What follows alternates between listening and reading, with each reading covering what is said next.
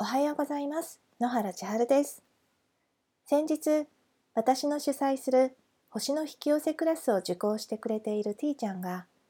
自分の夢を周りに話して一緒に応援してもらうことで願いが叶いやすくなるよというシェアを実際に彼女が起こした引き寄せ体験を交えて教えてくれました。それはいい。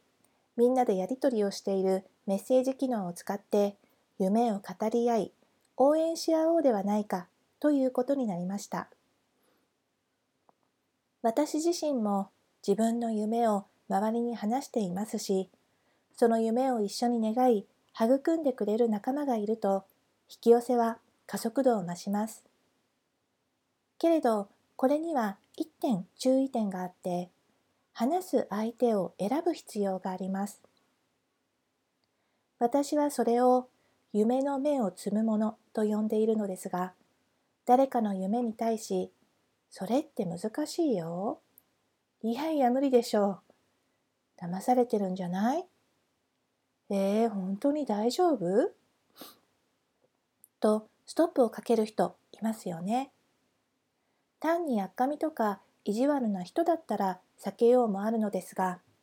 実は一番注意しなければいけないのが身近で仲の良い相手だからこそ夢の目を摘むものになってしまう人がいるのです。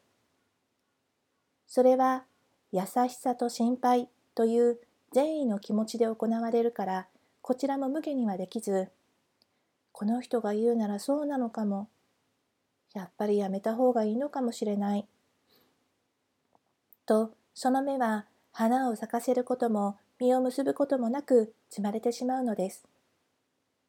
たとえ家族でも親友でも尊敬する人物であっても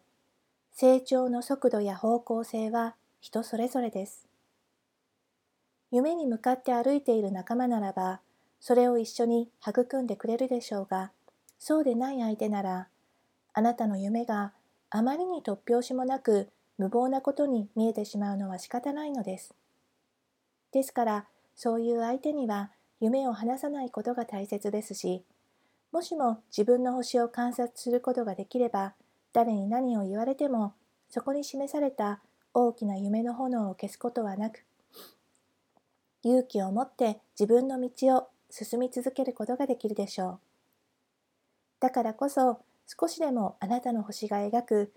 美しい夢を自分で知ることができるように